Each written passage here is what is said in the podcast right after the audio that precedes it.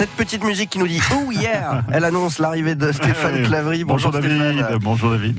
Alors on va parler de la chandeleur. Oui, parce que c'est dimanche. Et je vais, vous, semaine. je vais vous surveiller en tant que breton. hein. Faites attention à ce que vous allez dire. Je, je vais faire très attention, c'est promis. C'est une ancienne fête païenne qui est devenue ensuite une fête religieuse, chrétienne, et qui correspond en fait à la présentation du Christ au, au temple. La chandeleur, c'est maintenant pour tout le monde le jour des crêpes. Mais évidemment, voilà. bah ouais, la tradition attribue cette coutume d'ailleurs au pape Gélase Ier autour de l'an 500, un petit peu avant l'an 500, car il faisait distribuer les crêpes aux pèlerins qui arrivaient à Rome, qui étaient très fatigués, et pour, euh, ma foi, leur donner un petit peu d'énergie, ils distribuent les crêpes. C'est pour ça que Ça nous ça remonte pas. à ça. Bah ouais.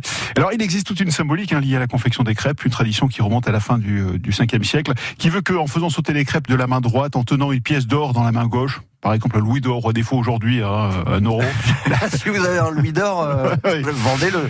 la prospérité est garantie pendant toute l'année si vous réussissez à, à faire sauter la crêpe et la faire revenir évidemment dans la poêle. Euh, attention, il ne s'agit pas de faire n'importe quoi.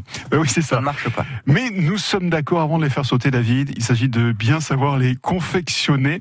Il existe mille et une recettes. Guillaume Vella de la pâtisserie Gévela à Bayonne, place Pasteur, est venu nous rendre visite euh, cette semaine dans On Cuisine Ensemble. Il partage avec nous sa recette de crêpes.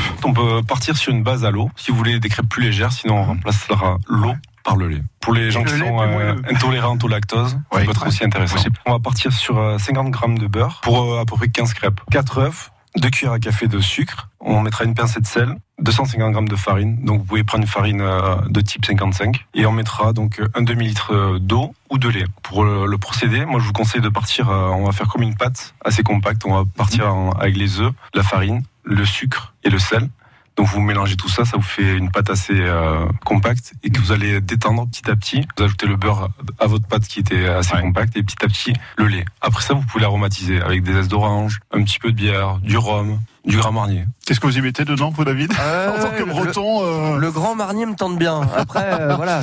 c'est pas mal. Vraiment en tant que breton, du coup. C'est la recette de Guillaume Vella. Alors après, je disais, c'est vrai qu'il existe des milliers de recettes. À vous de choisir euh, celle qui va vous faire plaisir. Mais l'essentiel, c'est de faire quelques crêpes dimanche, hein, pour respecter la tradition de la chandeleur. Nous sommes d'accord?